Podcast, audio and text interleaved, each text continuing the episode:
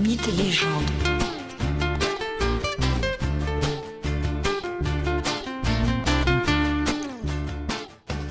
Bonjour à tous et bienvenue dans ce nouvel épisode de Mythes et légendes. Aujourd'hui, je vous invite à visiter les terres mythologiques où se passent, où se déroulent les aventures d'Héraclès. Ces terres, ces paysages, ces lieux sont ceux de l'Argolide. L'Argolide est une région du nord du Péloponnèse, cette très grande presqu'île du monde grec. Le point de passage terrestre entre le Péloponnèse et la Grèce continentale est l'isthme de Corinthe. L'Argolide est une région côtière avec de vastes plaines littorales et de hautes collines dans l'arrière-pays. Sur ces collines ont été construites parfois d'étonnantes citadelles aux murs cyclopéens. C'est le cas des cités mythiques où règne Eurysthée, le roi d'Argolide qui commande au destin d'Héraclès au travers des travaux qu'il lui impose. Eurysthée passe ses jours entre les cités fortifiées de Mycène et de Tyrinthe.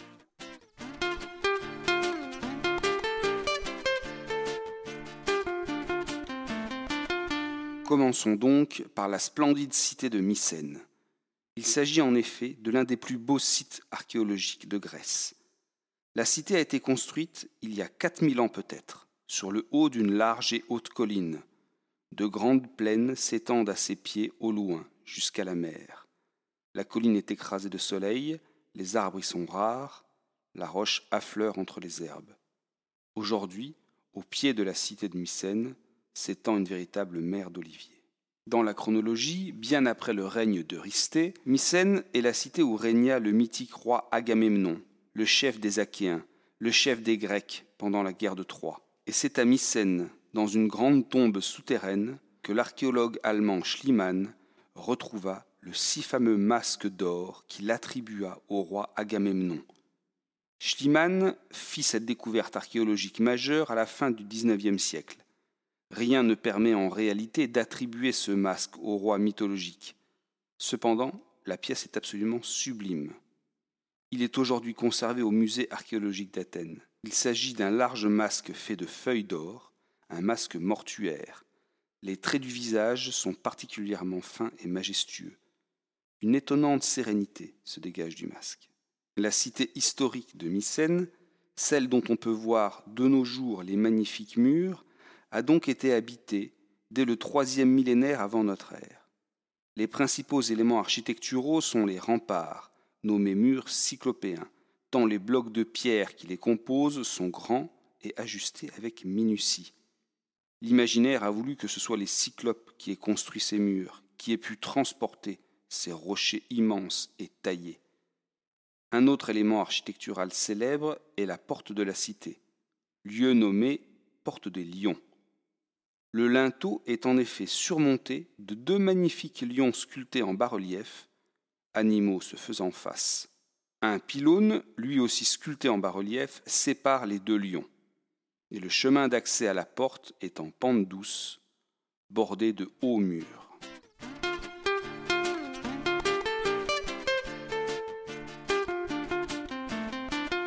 Le plus important est sûrement le fait que la cité de Mycène est attachée à une civilisation qui précéda celle de la Grèce antique, celle de la Grèce archaïque. On parle de civilisation mycénienne.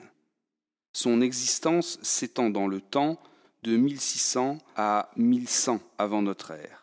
Elle s'achève donc à peu près au moment où se serait déroulée la mythique guerre de Troie, c'est-à-dire à la toute fin de l'âge de bronze. Cette civilisation s'étend dans l'espace sur toute la Grèce continentale d'abord, puis dans de nombreuses îles de la mer Égée, jusqu'en Crète. Il s'agit du premier ensemble culturel cohérent de cette région, une civilisation de ce que sera quelques siècles plus tard le monde grec. Cette civilisation a son écriture, une écriture au nom surprenant, le linéaire B. Il s'agit de l'écriture la plus ancienne permettant de découvrir le grec, le grec ancien. La compréhension du linéaire B est relativement récente. Elle remonte en réalité au lendemain de la Seconde Guerre mondiale. On doit sa transcription à un Anglais, un certain Ventris, en 1952. Des tablettes d'argile portant des inscriptions en linéaire B ont été retrouvées dans de nombreuses cités de l'époque mycénienne, dont bien sûr Mycène.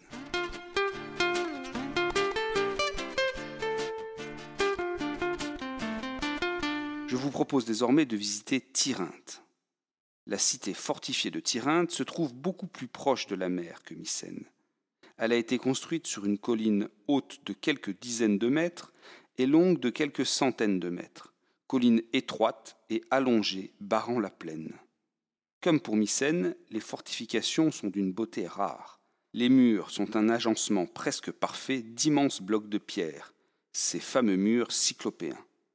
La citadelle de Tyrinthe a été construite sûrement vers 1300 avant notre ère. Et au centre de la forteresse a été construit le palais, à son endroit le plus haut, à l'endroit le plus haut de la colline. Au pied de la forteresse se trouvaient de nombreux bâtiments, la ville en quelque sorte. Mais les temples ou les greniers, les bâtiments les plus importants, étaient pour leur part construits à l'intérieur des remparts. Tyrinthe est un lieu mythologique majeur. C'est en effet dans ces murs que vit Eurysthée quand il n'est pas à Mycène. Plusieurs épisodes des fameux travaux d'Héraclès se déroulent aux abords immédiats de Tyrinthe. Historiquement, un grand tremblement de terre et des incendies ont détruit en partie Tyrinthe à la fin de la période mycénienne, mais les dégâts furent réparés dans la foulée. De même, on sait que la cité de Tyrinthe est encore active jusqu'au début du 5e siècle avant notre ère, dans les années 450 avant Jésus-Christ. Les murs cyclopéens abritent alors des sanctuaires consacrés à Héra ou à Athéna. Et pour être plus précis, c'est le palais mycénien de Tyrinthe, celui qui abrita en son temps le mythologique Eurysthée. C'est donc ce palais qui fut transformé en temple d'Héra. On sait aussi que Tyrinthe a fourni des soldats pendant les guerres médiques pour soutenir Athènes et Sparte dans leur lutte contre les Perses, suite notamment à la bataille de Marathon. Un des faits marquants, un des faits qu'il faut retenir de la civilisation mycénienne, cette civilisation qui a profondément marqué l'Argolide, a été la construction de ces grandes cités citadelles, de ces cités fortifiées aux murs cyclopéens.